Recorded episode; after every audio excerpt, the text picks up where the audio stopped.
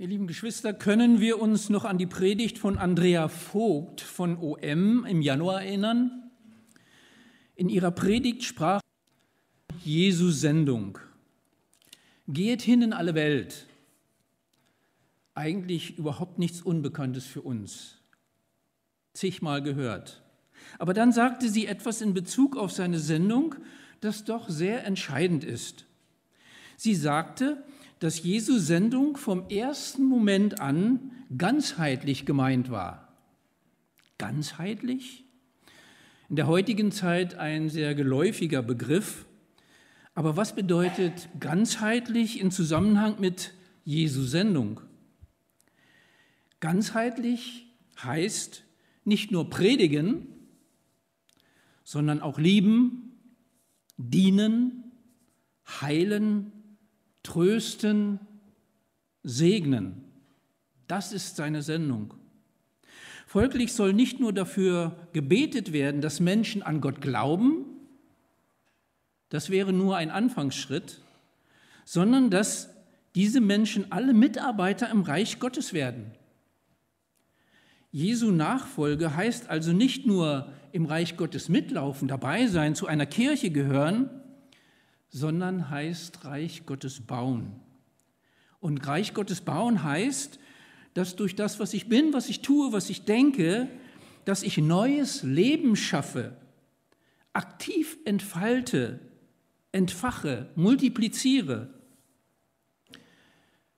Zu hoch gegriffen? Nein, überhaupt nicht. Denn die ganze Schöpfung ist nach diesem Muster angelegt. Jedes Lebewesen auf diesem Planeten ob Tier oder Pflanze, lebt nicht nur um seiner selbst willen, sondern um sich zu vermehren. Und darin wird Gott verehrt. Das ist der größte Lobpreis, den die Schöpfung von sich geben kann. Und die Frage, tragen wir uns diese DNA in uns, die geistliche Vermehrungsprozesse ermöglicht, die dieses Leben, das Gott uns Menschen schenken möchte, wuchern lässt auf diesem Globus?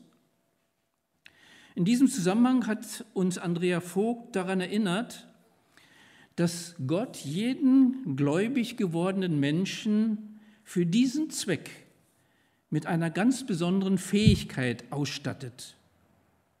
Und sie hat uns am Schluss des Gottesdienstes ganz direkt gefragt, kennt ihr eigentlich eure Gabe? Kennt ihr das? Wisst ihr, was Gott euch geschenkt hat, um genau das zu tun, nämlich Glauben zu vermehren?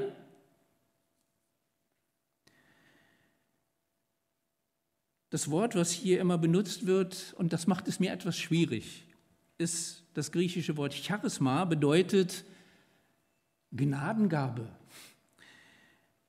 Im Deutschen haben wir leider das Problem, dass die Leute kaum unterscheiden zwischen Begabung und dieser Gabe.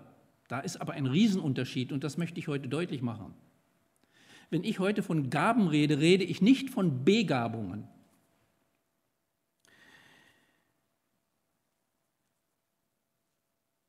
Es geht nicht um die Gabe, die Begabung, die ich habe von Geburt an, die mir mit auf den Weg gegeben ist, sondern es geht um eine Gabe, die nach meiner Bekehrung, nach meinem Gläubigwerden, nachdem ich eine Beziehung zum Schöpfer gefunden habe, mir gegeben wird, um Reich Gottes zu bauen. Begabung und Gabe sind deswegen zwei ganz verschiedene Sachen, weil beide eine ganz unterschiedliche Zielsetzung haben. Wenn ich in Wikipedia mal nachschaue, was Begabung heißt, dann lese ich Folgendes. In Abgrenzung zu erlerntem Wissen und durch Übung erlernte Fähigkeiten bedeutet Begabung die besondere Fähigkeit einer Person, auf einem bestimmten Gebiet überdurchschnittliche Leistung zu bringen. Jeder Künstler tut das. Der ist begabt.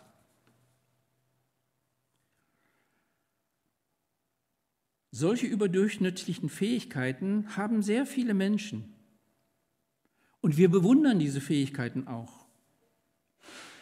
Der Schöpfer hat das so eingerichtet, damit das irdische Leben individuell gestaltet werden kann und gut gelingt. Diese Begabung entfaltet sich überall im Leben, im Beruf, in der Familie, in den Beziehungen, in der Freizeitgestaltung, überall sehen wir die Spuren der Begabungen. Anders als Begabung versteht die Bibel unter Gaben zusätzliche Fähigkeiten, zusätzliche Fähigkeiten, die durch den Heiligen Geist in einem Menschen nach seiner Bekehrung entzündet werden und ausschließlich dem Ziel dienen, Reich Gottes zu bauen. Gaben sind also keine Wunderphänomene oder Bonuszugaben in christlichen Kreisen oder in der Kirche, sondern von Gott geschenkte Fähigkeiten, die als Katalysator, als Impuls, als Zündfunken für neuen Glauben, für neues geistliches Leben gedacht sind. Das geht viel weiter, als wir glauben. Im Zoom-Nachgespräch am 6. Februar nach dem Gottesdienst, da wurden in der Gruppe, in der ich beteiligt war, sogar erstmalig so richtig bewusst, dass nicht nur, und das hat mich richtig vom Hocker wieder gerissen, nicht nur die Natur, nicht nur die Bibel oder die Worte Jesu selbst durch den Heiligen Geist zum Wort Gottes werden können, sondern auch wir selber können zum Wort Gottes werden. Jetzt hebt er aber ab, meint ihr vielleicht. Nein, Paulus schreibt, dass wir ein Brief Gottes an die Menschen sind. 2. Korinther 3, 2 bis 3 können wir es nachlesen. Da schreibt Paulus, ihr seid ein Brief Christi, der von allen Menschen verstanden und gelesen wird. Nicht mit Tinte geschrieben, sondern mit dem Geist des lebendigen Gottes. Nicht auf steinerne Tafeln, sondern auf Tafeln aus Fleisch und Blut. So, und das übersetzt in heutiges Deutsch heißt, Gott hat mit den Gaben, die er uns gegeben hat, sein Wort in uns hineingeschrieben. Und wenn Menschen uns sehen und diese Gaben erleben, lesen sie, genau wie in der Bibel, Gottes Wort und wissen, was Gottes Wille ist. Klingt ganz schön hoch, nicht? Ist aber so. Gaben sind anvertraute Pfunde, für den einen Zweck gegeben, Reich Gottes zu bauen. Gaben sind immer Lichtquellen für andere. Ein Licht ist nicht dazu da, dass es sich selber erleuchtet. Haben wir schon mal eine Taschenlampe gesehen, die nur deswegen angeschaltet wird, damit die Taschenlampe irgendwas sieht? Nein, sie leuchtet für andere. Ich möchte mal um das Bild bitten, was ich hinterlegt habe. Ein Licht wirft keinen Schatten von sich selbst. Ist uns das eigentlich schon mal bewusst geworden? Wenn ich eine Hand hochhalte und ein Streichholz da drin ist und das wird von irgendeinem Licht angestrahlt, dann wirft das einen Schatten auf die Wand. Das heißt, es profiliert, es gibt ein Profil ab von dem, was meine Hand und, mein Streich, und der Streichholz darstellt. Wenn ich diesen Streichholz aber jetzt anzünde, und das Ganze trotzdem mit einem Licht beleuchte, dann wird jedem auffallen, dass das Licht selber keinen Schatten wirft. Und so ist es auch mit unseren Gaben. Diese Gaben sind gegeben, nicht um unser eigenes Profil an die Wand zu werfen, wie toll wir sind, sondern diese Gaben sind gegeben, um zu leuchten. Und eine Flamme wirft keinen eigenen Schatten. Dankeschön für das Bild. Natürlich hat das auch erhebliche Konsequenzen für meine Selbstwahrnehmung als Christ.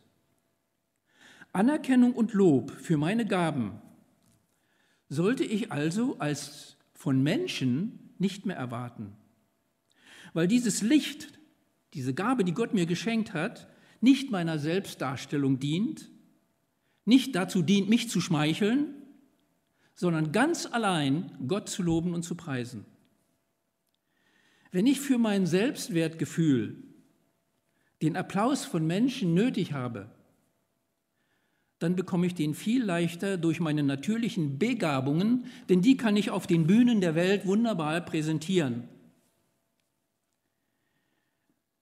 Das bedeutet aber auch im Umkehrschluss, Wenn ich mich vom Einbringen der Gabe, die Gott mir gegeben hat, in der Gemeinde zurückziehe und sie nicht anwende, mit der Begründung, ich bekomme dafür von keinem Anerkennung oder Lob, keiner merkt das, keiner interessiert sich dafür, dann habe ich den Sinn meines Charismas nicht verstanden.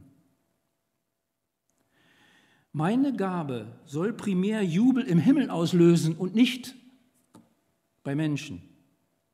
Jesus sagt in Matthäus 6.1, hütet euch, eure Frömmigkeit, und da gehören die Gaben auch mit dazu, vor den Menschen zur Schau zu stellen.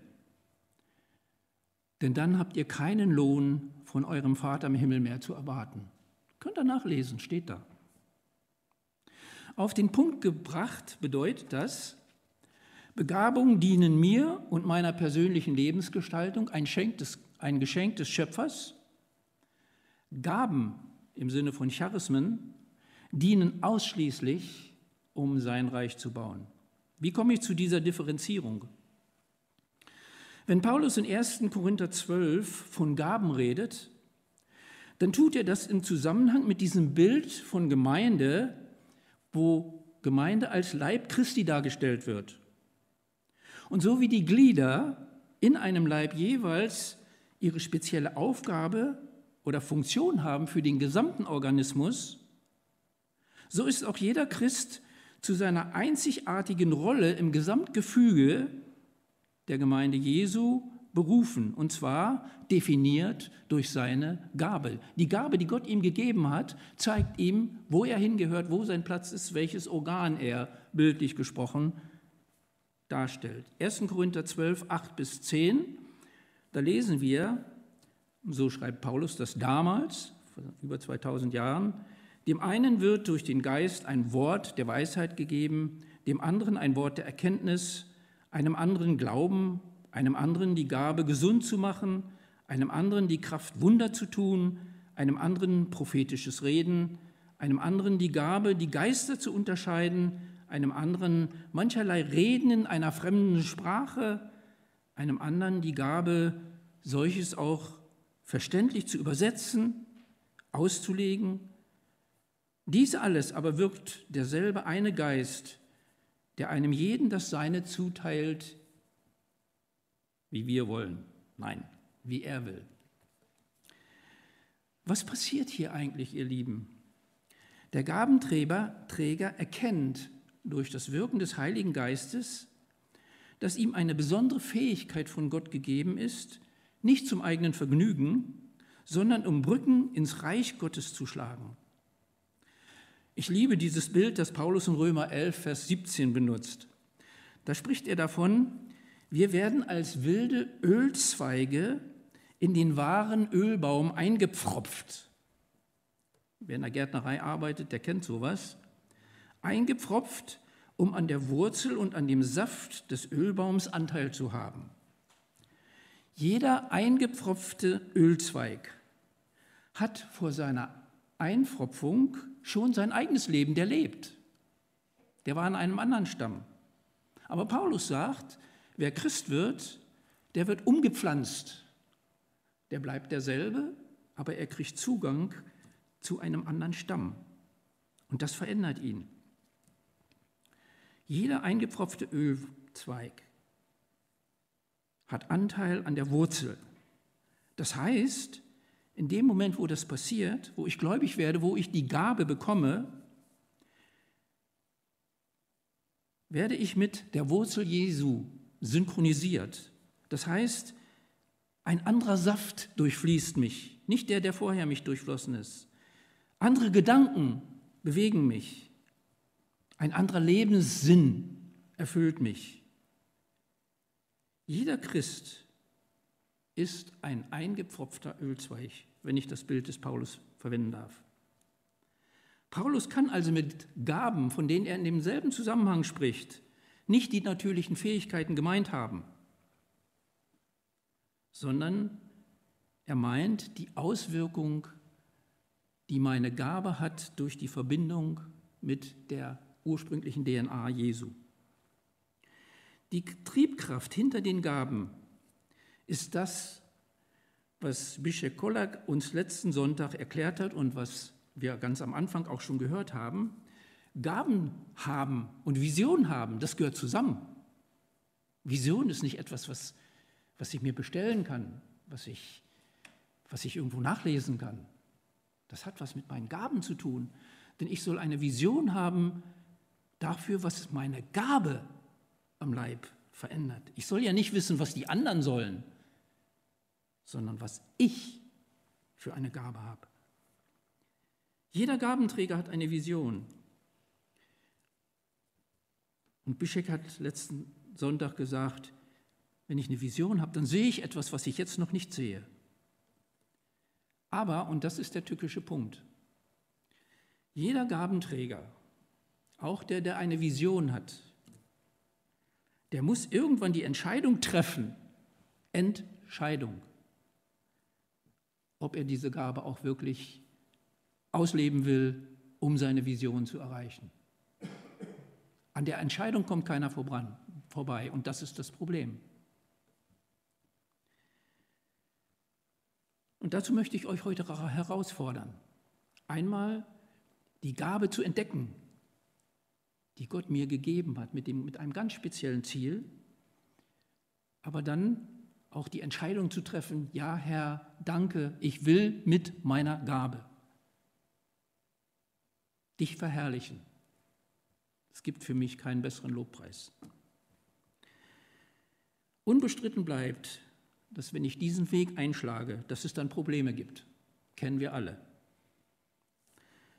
Und je verantwortungsvoller meine Gabe ist, desto mehr kommen die Probleme. Und Probleme machen Angst. Angst lässt Visionen verblassen.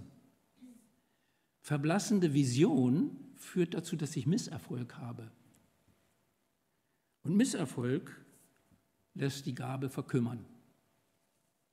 Und dann nützt die keinem was. Ja, es gibt Einzelfälle, in denen natürliche Begabungen nach der Bekehrung durch den Geist Gottes in ein Charisma verwandelt werden. Das passiert häufig dann, wenn der Heilige Geist einen bekehrten Menschen erkennen lässt, dass die natürliche Fähigkeit, die Gott ihm sowieso mitgegeben hat, auch wunderbar für den Bau seines Reiches geeignet ist. Ich erinnere mich an eine sehr begeisterte und begabte, begabte Medizinstudentin. die in Hamburg zufällig an einem Hauskreis teilnahm, in dem ich von der Missionsarbeit meiner Eltern berichtete. Sie stellte mir nach diesem Hauskreisabend sehr viele Fragen. Nach diesem Abend verloren wir uns wieder aus den Augen. Ich kannte sie vorher nicht und hatte nachher keine Beziehung zu ihr. Ich habe sie einmal gesehen in dem Hauskreis. Viele Jahre später da kommt mein Vater zu mir und mein Vater, der war ja Missionar in Sierra Leone und sagt zu mir, soll ich dir mal verraten, wer in unserer Augenklinik in Sierra Leone Augenärztin ist? Frau Dr. Küth. Ich dachte, kenne ich nicht. Und dann hat er gesagt, na klar kennst du die. Erinnerst du dich noch an eine Studentin, die bei dir mal im Hauskreis war, die hat mir das alles erzählt. So wirkt Gott. Und er hat eindeutig die medizinische Begabung, die sie mit hatte im Leben, verwandelt in eine Gabe, die in Sierra Leone dazu beigetragen hat, dass das einzige Augenkrankenhaus in ganz Sierra Leone auf dieser Missionsstation entstanden ist. So arbeitet Gott, wenn Menschen sagen, ja, ich will meine Gabe ausleben. Niemand hat mehrere oder viele Gaben auf einmal. Auch ein Pastor nicht. Es ist völliger Unsinn zu erwarten, dass ein Pastor ein ganzes Paket an Gaben mitbringt, wenn die Gemeinde ihn beruft. Wenn er zum Beispiel die Gabe des Predigens hat, oder wir erwarten oft, dass wenn wir einen Pastor berufen, dass er die Gabe des Predigens hat, die Gabe der Leitung, der Gabe der Seelsorge, die Gabe des Dienstes, die Gabe der Krankenheilung und, und, und, und, und. Wir könnten die Kette jetzt fortführen. Jeder hat seine Vorstellung, wie ein Pastor zu sein hat. Was er wirklich mitbringt, ist eine spezielle Gabe plus eine fundierte theologische Ausbildung. Mehr dürfen wir nicht erwarten. Das Bild vom Leib, an dem jeder seinen individuellen Ort hat, seine Funktion, macht das deutlich. Es gibt im Leib Christi, bildlich gesprochen, keine Herz, Lungen, Leber, Bauch, Speicheldrüsenhand. Gibt es nicht. Das hat Gott in der Natur uns nirgends vorgemacht. Und auch ein Pastor kann so eine Mutation nicht sein. Dieser Vergleich macht auch schnell deutlich, dass der ganze Leib nur funktionieren kann, wenn die einzelnen Organe, die einzelnen Gabenträger sich gegenseitig unterstützend zusammenarbeiten. Da liegt der Schlüssel für Erfolg. Das bedeutet in der Praxis, wenn einer die Gabe der Erkenntnis hat, dann muss dieser seine Erkenntnis dem mitteilen, der die Gabe der Lehre hat. Weil sonst versteht den, der die Erkenntnis hat, keiner.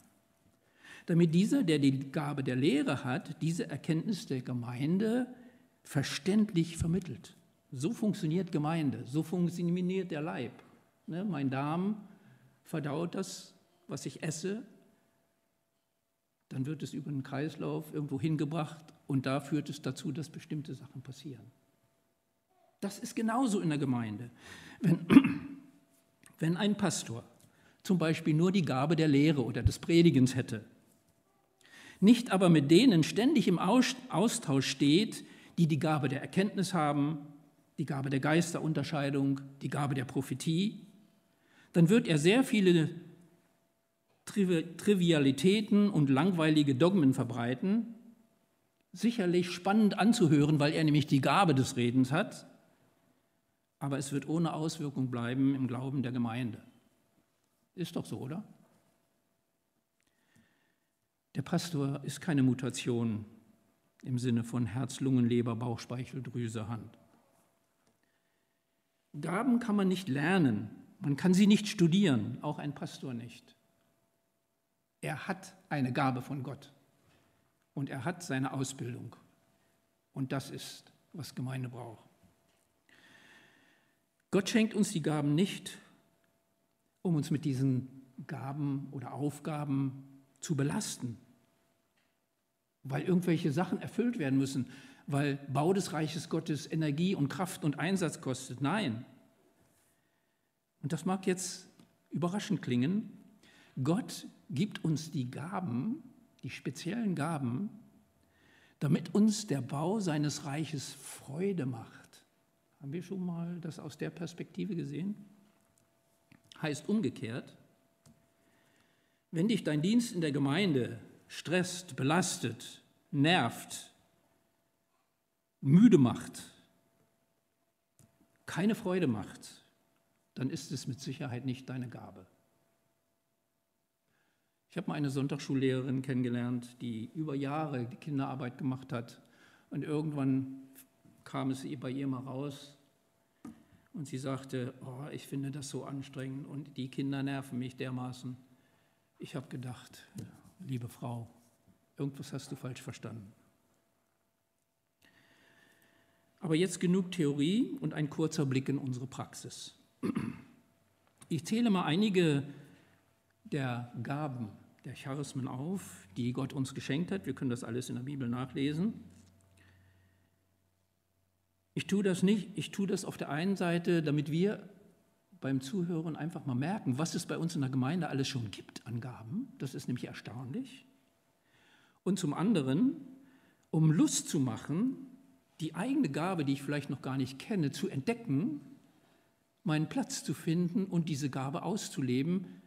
Und vergessen wir nicht, Gott hat uns die gegeben, damit wir Freude haben am Bau des Reiches Gottes. Nicht, weil da was eine Pflicht erfüllt werden muss. Ein paar Beispiele. Wenn es dir Freude macht, andere zu ermutigen, sie zu trösten oder ihnen Hoffnung zu machen, dann hast du wahrscheinlich die Gabe der Ermutigung und der Ermahnung.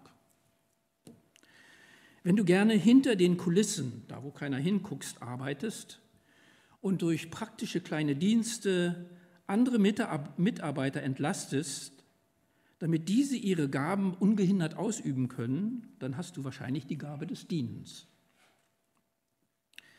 Wenn es dir Freude macht, langfristig eine Person verantwortlich für die geistliche Versorgung einzelner Teilnehmer deiner Gruppe zu übernehmen, nochmal, wenn es dir Freude macht, Menschen, die zu deiner Gruppe gehören, Hauskreis, Chor, egal was, wenn es dir Freude macht, sie zu begleiten und dafür zu sorgen, dass sie geistlich ernährt werden, dass sie gefördert werden, dann hast du die Gabe des Hirtendienstes. Wir verbinden das immer mit dem Pastor. Das stimmt gar nicht. Die besten Hirten, die ich erlebt habe, waren Menschen aus der Gemeinde. Ich erinnere mich in Harburg, ein junger Mann, Steven hieß der, der war Jugendleiter. Und der ist den Jugendlichen in der Woche nachgegangen, der hat sie besucht. Nicht, der hat nicht nur die Jugendstunden gemacht und Programme, sondern der ist ihnen nachgegangen. Der hat sie besucht, wenn sie krank waren, wenn sie Probleme hatten, wenn sie Stress mit den Eltern hatten. Dann ist er in der Woche hingefahren und hat gesagt, komm, erzähl mal, wir müssen mal reden, wir beten zusammen. Der hatte die Gabe des Hirtendienstes und war kein Pastor. Wenn du besonders gerne zielführende Pläne entwickelst und dir das Spaß macht und dies gut anderen Menschen kommunizierst und sie zur Umsetzung motivierst dadurch und du mit diesen Plänen auch das, was in der Gemeinde geschieht, in Visionen umsetzen, verwirklichen kannst, dann hast du die Gabe der Leitung. Wenn du die besondere Fähigkeit hast, Meinungen, Fakten, Gedanken schön zu ordnen, dass Menschen den Bau des Reiches Gottes gut verstehen und Entscheidungen treffen können aufgrund deiner guten Sortierung der Gedanken, dann hast du die Gabe der Weisheit. Das ist nichts irgendwie Mysteriöses. Wenn es dich glücklich macht, zerstrittene Menschen zu versöhnen, zu motivieren und dir das immer wieder gelingt und das auch für die anderen in der Gemeinde offensichtlich ist, dann hast du die Gabe der Versöhnung. Wenn du gern in den Schriften forschst, in der Bibel liest und dadurch treffsicher zu unterscheiden vermagst, ob eine gewisse Lehre oder Auslegung oder Glaubensinhalt halt der Wahrheit entspricht oder auf einem Irrtum beruht, dann hast du wahrscheinlich die Gabe der Geisterunterscheidung. Wenn es dir ein dringliches Anliegen ist, die Sprache Kanaans in verständliches Deutsch zu übersetzen, damit die Menschen, die das hören, auch wirklich verstehen, worum es geht und davon angesprochen werden, dann hast du wahrscheinlich die Gabe der Evangelisation. Wenn es dir Freude macht, dein Geld oder deinen Besitz mit Bedürftigen ohne irgendwelche Gegenleistungen zu teilen, dann hast du wahrscheinlich die Gabe des Gebens. Wenn dein Vertrauen zu Gott so unerschütterlich ist, egal was passiert, ob Krieg ist, ob, ob die Bank zusammenbricht, ob das Haus abbrennt, dein Vertrauen unerschütterlich ist, so dass du auch in fragwürdigen und verwirrenden Zeiten trotzdem gern anderen Menschen von deinem Glauben erzählst, ihnen Mut machst, dann hast du wahrscheinlich die Gabe des Glaubens. Wenn du es entspannend findest, den Zusammenhang zwischen irdischen Ereignissen und Gottes Wirklichkeit zu ergründen und die Konsequenzen dieser Wahrheit gerne anderen mitteilst, dann hast du wahrscheinlich die Gabe der Prophetie. Weil Prophetie hat nichts mit Wahrsagerei zu tun. Es hat was damit zu tun, dass der Geist Gottes im Hintergrund wirkt und die Verbindung deutlich macht. Bei allen Gaben, Hat immer was damit zu tun, dass der Geist Gottes etwas tut.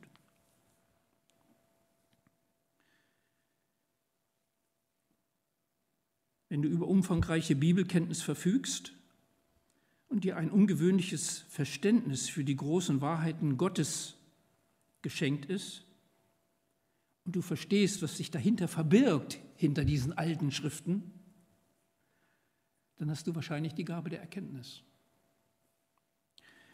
Wenn du ein sehr empathischer und mitfühlender Mensch bist, der gerne physisch, mental oder emotional leidenden Menschen zur Seite steht, dann hast du wahrscheinlich die Gabe der Barmherzigkeit.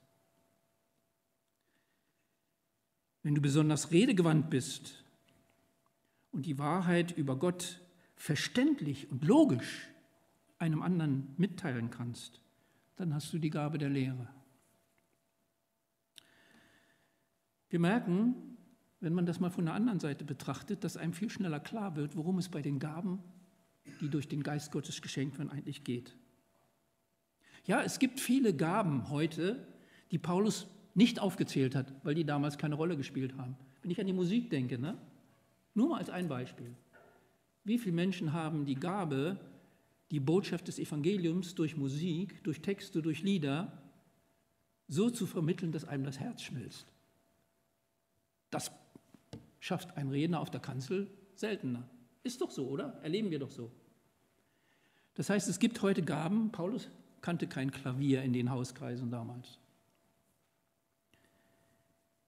Aber es gibt auch Gaben, das muss man dazu auch sagen, die damals wichtig waren, die heute keine Rolle mehr spielen. Gaben, die nur in der Sprache Kanaans vorkamen und auch dort definiert wurden. Ich will mal ganz provokativ zwei Beispiele nennen. Apostel und Ältester. Apostel, Paulus spricht ja auch, dass, es da auch, dass da auch Gaben hinterstecken. Apostel, das waren Menschen der ersten Stunde, ich sage es mal so die Jesus persönlich ausgesandt hat, Paulus inklusive durch die Begegnung auf der Straße nach Damaskus. Aber danach gab es keine Apostel mehr in dem Sinn. Sie waren nicht die Erstgesandten. Da gab es keine Gemeinde. Das war alles neu. Das war der Keim, der aus dem Boden kommt. Heute leben wir in einer ganz anderen Situation. Älteste. Wir müssen uns mal bewusst machen, Damals gab es keine Bibel, wo irgendjemand etwas über Jesus nachlesen konnte. Es gab keine Ausbildungsstätten, wo man sich hätte ausbilden lassen können. All das, was uns heute zur Verfügung steht, gab es damals nicht. Und darum waren Älteste notwendig. Menschen mit viel Erfahrung, die auch da, wo es noch nichts gab, sondern nur das Zeugnis der Apostel, in der Lage waren, diese wunderbare Botschaft in die Welt hinauszutragen. Heute. Und vielleicht provoziert euch das ein bisschen. Heute hat jeder Christ, der die Bibel lesen kann, der auch im Internet sich bilden kann bis zum Endlosen hin, der genauso eine innige Beziehung zu Jesus hat wie die Apostel und die Ältesten damals auch, jeder von denen hat alles, was ein Ältester damals hatte. Oder glauben wir im Ernst, dass Gott damals Sachen Menschen geschenkt hat, die er uns heute nicht schenkt? Die Zeit hat sich geändert. Und darum auch das, was als Gabe wichtig ist.